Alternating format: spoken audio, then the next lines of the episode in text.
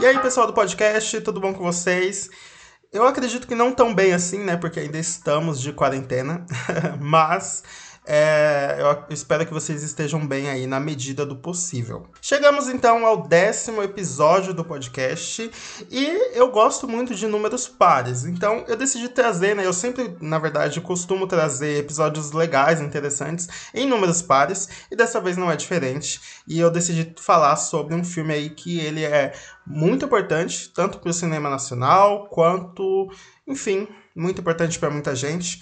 E eu acho que o, o, tema dele é muito atual, com essas atrocidades que a gente vem acompanhando aí com a população negra e todos esses movimentos e esses protestos, né? Eu achei interessantíssimo trazer o filme aqui Cidade de Deus para falar sobre ele, para falar como ele foi feito, uma vez que esse filme é considerado por muitos como o melhor filme nacional já feito. Olha só a responsabilidade desse filme. Além do mais, ele bateu o nosso recorde de indicações no Oscar. Ele é o filme nacional, né, o filme brasileiro que mais é, foi indicado ao Oscar. Ele foi indicado a quatro categorias, dentre elas de melhor diretor, melhor roteiro adaptado, melhor edição e melhor fotografia. Infelizmente ele acabou não levando nenhum prêmio, mas é muito importante já ser indicado e esse filme, né, bateu o nosso recorde de quatro indicações. Então se você quiser saber um pouco mais sobre esse filme, sobre como ele foi feito, como ele foi produzido, como eu sempre falo aqui, apertem o cinto, ajustem os fones que o programa vai começar.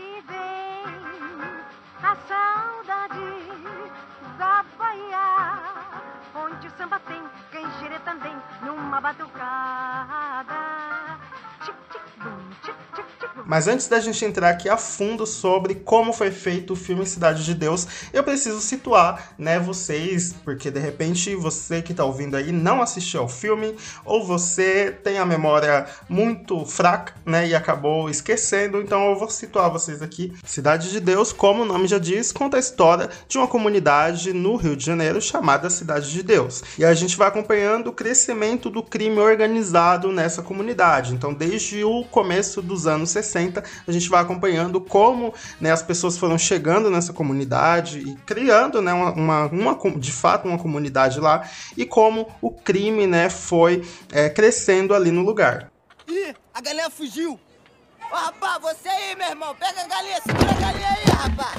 Daí a gente vai acompanhando várias histórias diferentes, de pessoas diferentes, e essas histórias vão se interligando e se tornando uma história só. E a gente vai acompanhando tudo isso da perspectiva de um único personagem, que ele é o narrador, além de ser o narrador, ele é o protagonista, que é o Buscapé. Qual é, é teu nome? Desculpa aí, esqueci de me apresentar. Buscapé. Ai, Buscapé, vou te dar um conselho. Não deixa o de pegar nessa bola não, que ele é mó perna de... O Buscapé é um jovem negro que mora na Cidade de Deus e logo quando ele era criança teve a casa invadida por policiais, enfim, ele tem uma grande questão aí com a polícia e também com o próprio crime. Essa é basicamente a sinopse do filme, mas agora a gente vai voltar lá pro começo, né, para antes mesmo do filme ter nascido. Então vamos falar um pouquinho sobre como foi feita a criação. E sempre foi assim, desde que eu era criança.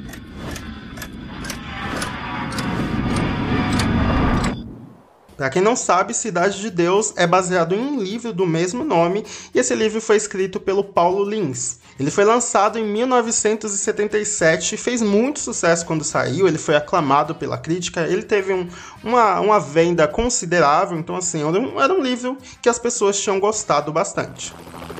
Existia essa história que o Paulo Lins pegou e deu uma filtrada, ele inventou o livro, Paulo inventou muita história, muitos personagens, tem ali os clássicos, tem Karamazov ali, enfim, Chekhov, ele pegou várias histórias clássicos da literatura e jogou ali dentro da favela. Eis que um diretor de cinema chamado Heitor Dalia leu esse livro, gostou e decidiu presentear um outro amigo dele que também era diretor, o Fernando Meirelles. E além de presentear, ele falou: Ó, oh, eu acredito que é uma história muito boa e que você poderia adaptar essa história para o cinema. De cara, Fernando Meirelles não gostou muito da ideia, até porque falava sobre uma comunidade no Rio de Janeiro e o Fernando Meirelles ele é paulista, né? Então ele não achava muito legal, ele se não se sentia no local de fala para contar uma história é, sobre o Rio de Janeiro, né? Ele é paulista e tudo mais. Fora que ele também não pensava em se mudar para o Rio de Janeiro para fazer as gravações e tudo mais. A princípio, ele não gostou nada da ideia. Até que o Fernando começou a ler o livro e ele começou a gostar bastante da história e viu ali um grande potencial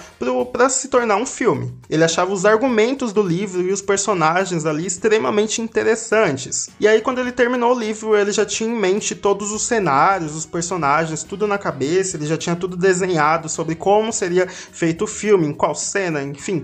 Ele já sabia como era o filme na cabeça dele completo. E aí rapidamente ele entrou em contato com Paulo Lins para comprar os direitos do livro, né? E aí ele ficou sabendo que outros diretores já estavam interessados, né, para fazer essa adaptação. Então ele foi muito rápido para, né, conversar com o Paulo Lins e comprar os direitos. Aí eles tiveram uma reunião, o Paulo Lins ficou meio que com o pé atrás e tal, né, já que tinha muita gente atrás do, do livro e poderiam oferecer um, uma quantia maior de dinheiro e tal. Então ele ele falou que ia pensar. Aí, uma semana depois, o Fernando Meirelles já né, tinha achado que tinha perdido essa. O Paulo Lins acaba ligando para ele falando que gostou muito do entusiasmo dele, né, de como ele estava é, animado para fazer o filme e decidiu vender os direitos autorais para o Fernando Meirelles. Em uma entrevista, o Fernando Meirelles diz o seguinte: Eu acabara de ganhar um projeto que iria transformar minha vida e me fazer descobrir o Rio de Janeiro e parte do Brasil. De quebra, ganhei um amigo. Ou seja, ele se referiu ao Paulo Lins, que acabou se tornando um grande amigo dele e, claro, contribuiu bastante para o processo de criação do filme. Só que para contar a história do Cabeleira, eu tenho que começar com a história do trio Ternura. Ué, Cabeleira, caminhão de gás tá chegando aí.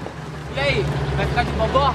Não acredito que vai negar fogo. Então agora o Fernando Meirelles tinha a carta branca, né, para fazer um filme baseado no livro Cidade de Deus. Daí ele tinha duas opções. Ele podia fazer o mais fácil, que era focar, pegar uma história somente, porque o livro ele falava sobre vários personagens, vários habitantes da cidade. Ele podia pegar um único habitante, focar nele e contar a história né, da forma que ele queria, ou ele podia fazer do jeito difícil, que era contar a história de todos os personagens do livro, né, e enfim fazer com que essas histórias se liguem no final, se tornando uma história só. E se você assistiu o filme, você sabe qual decisão que ele tomou, né, e obviamente foi a decisão certa, que foi contar a história de vários personagens, incluindo vários temas, e no final, né, contar uma história só. Mas aí o grande desafio era transformar um livro de, de um pouco mais de 250 páginas em um filme de, no mínimo, ali uma hora e meia, até duas horas. A gente que assistiu o filme, a gente sabe que tem até um pouco mais. Foi então que o Fernando Meirelles decidiu conversar com o Braulo Mantovani para fazer o roteiro do filme. Inicialmente, o Braulo né, ouviu toda a ideia e tudo mais, leu o livro, mas quando ele foi colocar no papel, ele viu que era difícil demais, né, falar de tantos personagens, de tantas histórias e no final ter que interligar tudo isso. E ele achou que era um erro, assim, era o maior erro do Fernando Meirelles em tentar produzir esse filme aí tão complicado. No começo aquele, sempre aquele problema, né? Por onde eu começo? O que, que eu faço aqui? No caso do Cidade de Deus era o contrário, assim, o que, que eu tiro daqui? Porque tem tanta história no livro é uma riqueza tão grande ali, e, e, se você pensar que são histórias reais, a coisa fica mais maluca ainda. Mas aí ele decidiu embarcar na ideia, ele foi ouvindo as ideias do Fernando, os dois foram conversando, ele também decidiu conversar bastante com Paulo Lins, que é o escritor do livro, e juntos, né, eles foram ali formando uma ideia, e acabou que eles formaram ali um esqueleto do roteiro. Mas aí, se você tá um pouquinho ligado com a produção de filmes, você sabe que não é tão fácil assim, que o roteiro se passa por várias edições, o nome disso é tratamento, então o roteiro ele pode ter vários tratamentos, né? Várias vezes ele é editado, e aí várias pessoas leem, desde o diretor do filme ao próprio roteirista, aos produtores, do showrunner, né? Então, assim, é uma equipe que tá vendo esse roteiro e vê qual é a melhor forma de contar uma história. Cidade de Deus teve quatro tratamentos, ou seja, ele foi editado quatro vezes, até que na quarta vez eles enfim entraram em um consenso e decidiram que, né, era daquele jeito que iria ser. A rapaziada do governo não brincava. Não tem onde morar? Manda pra cidade de Deus. Lá não tinha luz, não tinha asfalto, não tinha ônibus, mas pro governo e os ricos não importava o nosso problema. Como eu disse, a cidade de Deus fica muito longe do cartão postal do Rio de Janeiro. O que é interessante é que no livro, o Buscapé, que no filme é o protagonista, ele não tem grande destaque no livro, fora que ele foi inspirado em um amigo do Paulo Lins, que é o, o escritor do livro, e esse amigo dele era branco. Então olha só, né, a diferença aí do livro pro filme. Agora que o Fernando já tinha o direito do livro, já tinha o roteiro pronto, né? Faltava a escolha do elenco. E olha, essa é a parte mais interessante na construção do filme Cidade de Deus. Aquela molecada que tem uma, uma realidade dura, uma perspectiva difícil, né? Olha, olha para frente, o que, que vai ser minha vida? Vê uma parede, né? E os caras têm uma disposição, uma vontade de viver, um, entram nas coisas com uma eu não sei se você sabe, mas grande parte dos atores do filme Cidade de Deus nunca haviam atuado na vida. O filme exigia mais de 60 personagens principais, mais de 150 personagens secundários e 2.600 figurantes, ou seja, é muita gente sendo que a maior parte deles eram compostos por crianças e adolescentes. E aí o grande problema é que não existia atores negros o suficiente para né, fazer esses personagens. Hoje já é um pouquinho mais diversificado, né? Se a gente olha uma novela, a gente vê mais atores negros, só que imagina isso no começo dos anos 2000, era muito mais difícil, né? Eram poucos negros que estavam na TV e o Fernando ele queria, né, trazer uma representatividade no filme, já que, né, estava falando sobre uma comunidade no, no no, Rio de Janeiro, onde grande parte da população, se não todos, eram pessoas negras. Então ele queria trazer essa verdade para o filme. Só que não era possível abrir um teste de elenco para atores negros, sendo que não tinha né, atores negros o suficiente. E foi aí que o diretor Fernando Meirelles decidiu recrutar pessoas negras de comunidades para fazer, né, tornar elas atores. Tanto que em uma entrevista ele fala o seguinte: tinham no Brasil três ou quatro atores jovens negros. E ao mesmo tempo, eu sentia que atores de classe média não conseguiriam fazer aquele filme. Eu precisava de autenticidade. Ou seja, mesmo se houvessem atores negros, boa parte deles não se encaixava na realidade da comunidade, ou seja, não conseguiria trazer essa verdade do personagem. E foi aí que ele teve essa brilhante ideia de pegar né, pessoas que vivem na comunidade, que, que passam, né, sofrem na pele todas essas essas desigualdades sociais para né, atuar no filme e trazer essa verdade aí dos personagens. E foi o que de fato aconteceu. Eu tava muito empolgado quando eu estava ensaiando por causa do elenco, assim. Em julho de 2000, eles montaram uma escola de atores na Lapa, né, no Rio de Janeiro, e percorreram por várias comunidades falando, né, divulgando que eles estavam fazendo um teste de elenco para um filme. E eles passaram por várias comunidades, dentre elas a Rocinha, o Cantagalo, o Chapéu Mangueira, Dona Marta, Vidigal e a própria Cidade de Deus. E aí, em 40 dias, eles fizeram mais de duas mil entrevistas né, com pessoas para participar do filme.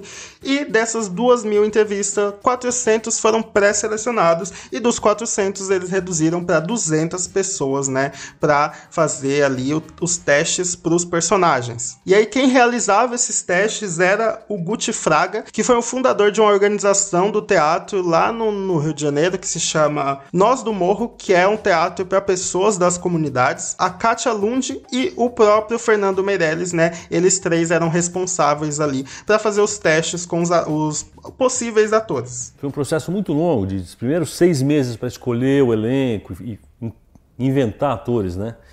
Depois mais uns três, quatro meses ensaiando e depois mais três meses. E durante todo o processo eu sentia muito potencial, principalmente por causa do elenco mesmo. E aí, durante esse processo, todos, né, todos os meninos, as crianças, enfim, as pessoas que estavam ali fazendo os testes, eles recebiam, né, vários lanches ali, comida e também auxílio é, transporte, ou seja, eles, é, a equipe pagava, né, toda a passagem deles para ir e vir na comunidade. E aí, como eu falei, era realmente uma escola para atores, né? Então, eles iam aprendendo ali como é que era o processo é, para atuar e tudo mais. ligou e falou, Alexandre, vai lá que é pra você ver o cachê e tal. Eu falei assim, ah, pra ver o cachê, então tá. Eu, mesmo assim, normal. Cheguei aqui. A mulher fala, pô, Gato tanto.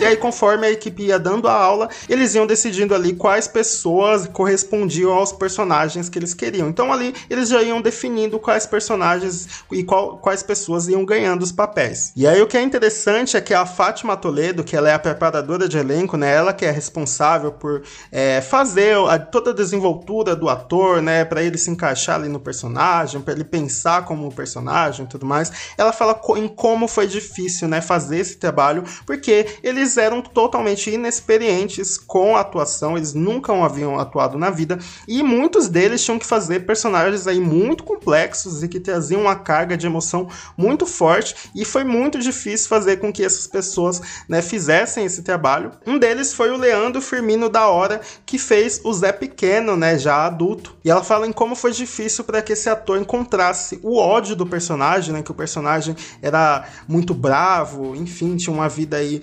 muito doida, né, no tráfico, então, é, e fora que ele tinha que se impor na comunidade, então era muito difícil, era, era um personagem, é um personagem muito difícil, então foi bastante complicado para esse ator conseguir chegar nesse nível. Sabe, o, o Leandro falou para mim um dia, eu vou fazer o Zé Pequeno, Dona Fátima, no primeiro dia. Como é que eu encontro meu ódio? Como é que eu faço para encontrar meu ódio? E o menino vivendo ali naquele universo tinha uma dificuldade de ver o próprio ódio. Mas felizmente ele conseguiu aí, trouxe um Zé Pequeno extremamente icônico e só de olhar a foto dele a gente já sabe, né? Todas as falas, tudo que ele fala, o jeito dele, enfim, é um jeito único. Ele conseguiu realmente trazer esse personagem aí. Porra, Dadinho, como que chega assim na minha boca, meu amigo? Quem falou que a boca é tua, rapá?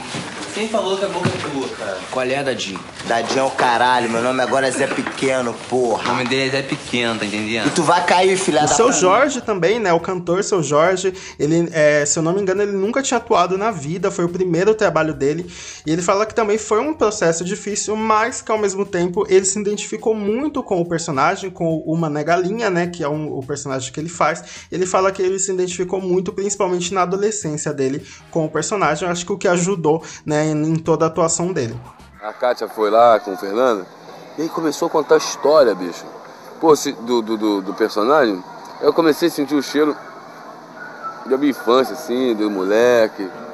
Eu comecei a ver, eu falei, puxa, esse negócio combina comigo. E o Fernando Meirelles, ele não queria estrelas no filme, ele não queria atores conhecidos, porque ele achava que iria atrapalhar na química do, né, no elenco, porque se tivessem muitos atores inexperientes e um ator bastante experiente, um ator conhecido, iria ali ter uma discrepância muito grande, talvez até atrapalhassem, né, os atores inexperientes de se sentir intimidados e tudo mais. Então ele decidiu não colocar muitos atores conhecidos, exceto alguns, né? A gente tem aí a Alice Braga, que no começo ali era o começo da carreira dela. Pra quem não conhece, ela é sobrinha da Sônia Braga, que é uma atriz aí super renomada, e na época ela era muito jovem, então assim, ela não, não conta, né? Ela era bastante inexperiente. Angélica, eu era louco por ela. E aí, Buscapé? Só vem tirando foto, né? Olha como saí bem nessa.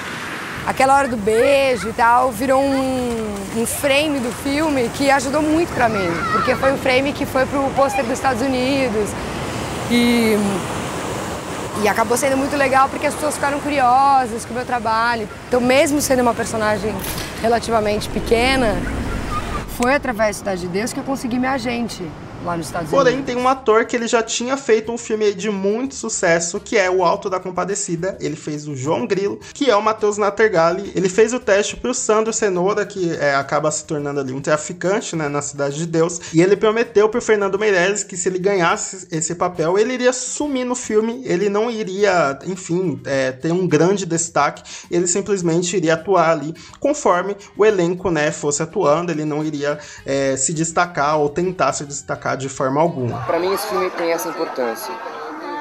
A gente continua vivendo mal. Eu não quero mais participar de um cinema que tenta mostrar um Brasil falseado ou maquiado. Eu já fiz isso. Um Nordeste com um lindo pôr do sol, é, uma favela fake. E aí as filmagens estavam prestes a começar quando o Fernando Meirelles é convidado pela Globo para dirigir o episódio na série Brava Gente. Ele no começo relutou, claro, ele estava muito focado aí na Cidade de Deus, mas ele pensou assim: poxa, eu posso usar dessa direção aí nesse episódio do Brava Gente e já dar um esquenta aí pro filme Cidade de Deus. E foi o que ele fez. Ele pegou toda a equipe do filme e falou: bora lá gravar esse episódio e fazer um esquenta aí e ver como que a gente funciona, como funciona aí nossa desenvoltura, nossa química e tudo mais. Eu acredito que ele levou até alguns atores também para fazer esse episódio. Enfim, esse episódio depois ele se tornou até um curta-metragem de tão bom que ele foi e concorreu até alguns prêmios aí pelo mundo. Aí depois tudo acabou e ele decidiu voltar a focar no filme Cidade de Deus e aí de fato começaram as filmagens. A princípio ele queria muito gravar na própria Cidade de Deus, né, na comunidade, mas naquela época a comunidade estava bastante instável e tinha muito confronto ali com a polícia, eles não conseguiam, né, não conseguiram gravar lá. Daí que ele conseguiu as locações no Projac, né, com a Globo, então é, a maior parte ali gravado é na Globo, tanto que a Globo Filme está ali como patrocinadora nos créditos do filme. Tem uma ameaça da gente ter que parar o filme no meio, porque não tinha mais dinheiro. Mas a gente já estava tão aquecido que eu falei, ah, agora eu banco. Se tirar dinheiro meu mesmo, eu fui pagando a filmagem de tão entusiasmado que eu estava. E o diretor de fotografia, o César Charlone, ele falou que ele teve que se adaptar aos atores. Muitas das vezes, numa produção de um filme, o diretor de fotografia que dita né, as regras ali, ele dita como que vai ficar a iluminação, como que vai ficar em tal cena, enfim, a cor, a paleta de cores e tudo mais. Dessa vez ele decidiu se adaptar porque os atores né, eram completamente inexperientes e, e seria muito difícil né, ensinar eles, por exemplo, marcação de cena, desenvoltura, comportamento e tudo mais. Então eles decidiram deixar mais livres, né? E aí ele foi eh, filmando conforme os atores iam atuando ali, ele foi vendo a melhor forma de filmar e tudo mais. Então não foi algo assim extremamente rígido. O filme ele teve um orçamento de 8,2 milhões de, de reais sendo que 15% desse dinheiro era da produtora do próprio Fernando Meirelles. Em algumas entrevistas ele fala que o dinheiro acabou e ele decidiu bancar por conta própria, né, o filme, já que eles já estavam tão imersos na história, ele não conseguia, não conseguiria parar o filme por ali. Escolhe, moleque. Quer tomar o tiro aonde? No pé ou na mão? Escolhe logo, meu irmão. Porra. Bora, moleque. Aí, no, pé, na, mão, mão. E aí uma curiosidade muito interessante é que os atores e os figurantes, eles a maior a maioria deles não tinha telefone em casa, né? Ou seja, moravam em comunidade, claro. Era ainda mais ali naquela época, obviamente não tinha celular e telefone fixo aí também não era muito barato, então muita gente não tinha. E aí como que eles se comunicariam com esse povo, né? Com mais de 3 mil pessoas, incluindo figurantes e atores principais. Seria muito difícil, obviamente, ir na casa de cada um para avisar quando que o filme começaria, qual dia, qual cena que eles tinham que ir e tudo mais. Foi aí que eles decidiram mandar cartas, né, para essas pessoas com a data da gravação, o horário e o local, né? Ou seja, eles mandaram aí carta para todo mundo para, né, que comparecessem ao dia certo. E o que é bacana dessa história é que eles contam que nenhum ator, né, nenhum ator principal faltou nenhuma vez durante as gravações. Tem essa, essa garra, essa vida caras passam isso no filme, porque você assiste o filme e o filme te toca, você sai do cinema meio. Você não consegue deixar de pensar naquelas caras. Eu acho que é essa vida que os caras têm. E a gente só conseguiu mostrar isso, enfim. O mérito nem sei se é nosso, é o grande truque desse filme acho que são esses moleques mesmo. Falando em gravações, o filme demorou nove semanas para ser feito. Ele foi do dia 19 de junho a o dia 21 de agosto de 2001. Considerando o tanto de atores né, e o tamanho da história, eu acredito que foi até bastante rápido. E aí teve todas essas longas semanas de gravações e tal, e aí acabou dando tudo certo. O filme, né, parou de gravar e foi para a segunda parte, que é a pós-produção. O que você vai querer ser quando você crescer? Ah, não sei não. Mas eu não quero ser nem bandido nem policial. Ué, por quê? Ah, porque eu tenho medo de tomar tiro. E foi aí que o Fernando Meirelles deu todo esse filme aí, esse material bruto, pro Daniel Rezende, que até então ele nunca tinha editado um filme antes. Ele tinha, né, ele trabalhava com televisão, ele nunca havia editado e assumiu esse filme aí. E foi quando ele teve grandes ideias e acabou até mudando muita coisa no filme, ou seja, muita coisa que a gente vê no filme não era o que o Fernando Meirelles acabou vendo. E esse resultado deu tão certo que que o Daniel Rezende foi até indicado ao Oscar como melhor edição. Ou seja, a montagem do filme aí foi muito bem feita. E para quem não conhece o Daniel Rezende, depois ele se tornou um diretor de cinema e hoje né, ele fez vários filmes aí, dentre eles o Bingo e o Turma da Mônica Laços. O Cidade de Deus é um filme de corte visível. Você percebe o corte. Ele tá ali, ele é quase demais, né? Então, as pessoas, é muito engraçado que as pessoas costumam relacionar um filme bem montado a um filme muito cortado. São duas coisas completamente diferentes. Daí o filme já estava gravado, já estava editado, estava tudo certo, né? O que falta ir, né, pro cinema, ir pra bilheteria, né, ver, né, a recepção do público e tudo mais. Então, ele estreou em 2002 em Cannes e foi muito aclamado, muita gente gostou, e foi quando eles decidiram distribuir esse filme pelo mundo. Festival de Cannes aí. O bagulho é doido, cara. Tiramos foi muita onda. Me lembro muito bem do Leandro, da Roberta, do Jonathan e eu embarcando junto com Fernando e a Kátia para exibir nosso filme pela primeira vez. Mas aí, ao contrário de que muitos pensam, não foi tão fácil assim essa distribuição. E o Fernando Meirelles, que até então ele não tinha tanta experiência assim com distribuições de filmes lá fora, ele acabou fazendo uns contratos aí bastante complicados, que deu até um certo prejuízo para ele e ele ficou devendo 4 milhões aí para algumas instituições. Entretanto, uma notícia boa aí é que ele, o filme foi bom de bilheteria, né? Como ele custou mais ou menos ali 8 milhões para ser feito, ele acabou arrecadando 30 milhões de bilheteria ao redor do mundo, aqui no Brasil também. Ele teve uma boa recepção, mas o que mais chamou atenção foi lá nos Estados Unidos, do qual os americanos gostaram muito, né? Eles aclamaram o filme, tanto que o filme foi indicado ao Oscar. Naquele dia, naquele festival, eu entrei na sala de exibição como um jovem ator estreante e saí como grande busca-pé do filme Cidade de Deus. Como é seu nome? Como é que é teu nome? Como é que é o seu nome? Perto. Depois o ritmo ficou frenético. Ganhamos vários prêmios em festivais. O filme estreou nos cinemas do mundo todo. E aí o que é interessante é que durante a exibição do filme, né, no, ao redor do mundo, eles iam fazer a divulgação dos filmes e tal, e levavam alguns atores pra, né, fazer parte ali da divulgação. E o que é legal é que esses atores, né, moraram a vida inteira em comunidades e nunca sonharam, né, em viajar ao mundo e, enfim, ir para lugares, é, para outros países. Então é bastante legal ver os, os relatos desse, desses garotos, né? De como foi bacana para eles ir para um outro país, enfim, conhecer coisas que eles nunca conheceriam na vida. Nunca vi uma tela de cinema tão grande na minha vida. Mãe, a gente via lá Ferrari, muita Ferrari. Não estava acostumado a ver aquilo, fiquei deslumbrado mesmo, né? E aí a hora que eu voltei, que estava chovendo, né? Deitei na cama, que assim, beliche. Minha mãe dormia embaixo, eu dormia em cima, minha irmã dormia no chão. Que eu deitei, aí vem uma gota assim, ó. Eu, puta que pariu.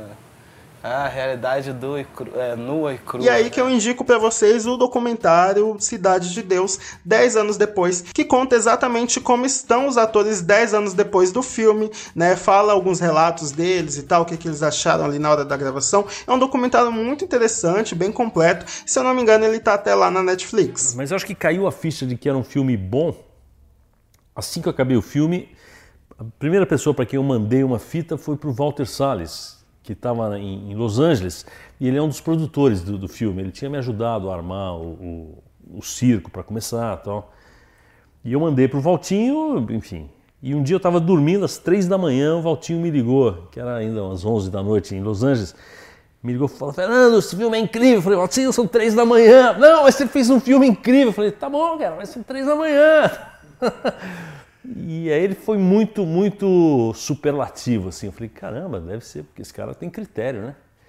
Esse filme deve ter alguma coisa. Mas então boa, é isso, né? Cidade de Deus é um marco para o cinema nacional. Ele realmente é, vai ficar eternizado na história do cinema, tanto nos seus bordões icônicos, quanto na história, nos seus personagens, nos seus atores. Eu acredito que daqui 10, 20, 30 anos a gente ainda vai lembrar desse filme e vai ter um carinho muito especial aí. Podem vir filmes muito mais aclamados, claro, pela frente, mas eu tenho certeza que Cidade de Deus vai ficar aí lembrado na história.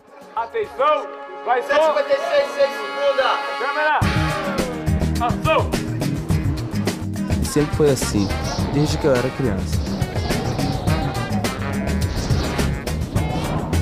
Então é isso, eu acredito que esse episódio ficou até um pouco longo, mas não dá para falar de Cidade de Deus, né, com pouca informação. Eu espero que vocês tenham gostado muito desse episódio, porque realmente é um filme que eu gosto bastante, eu adorei falar sobre ele, adorei pesquisar sobre ele. Conforme eu fui pesquisando, eu fui gostando ainda mais, tanto do Fernando Meirelles quanto do filme. Então, assim, foi realmente um prazer falar dele aqui no, no podcast. E se você quiser saber um pouco mais sobre o filme, né, se você quiser ver fotos, ver quem é Fernando Meirelles, ver como que foi o processo de produção do filme, vai lá no meu perfil do Instagram, arroba Hollywoodcast, é o perfil do programa. Também me siga no perfil pessoal, arroba Caco Caruso. Eu fico por aqui, eu espero que todos fiquem bem nessa quarentena. Enfim, fiquem em casa se puder, lavem as mãos e até a próxima. Tchau!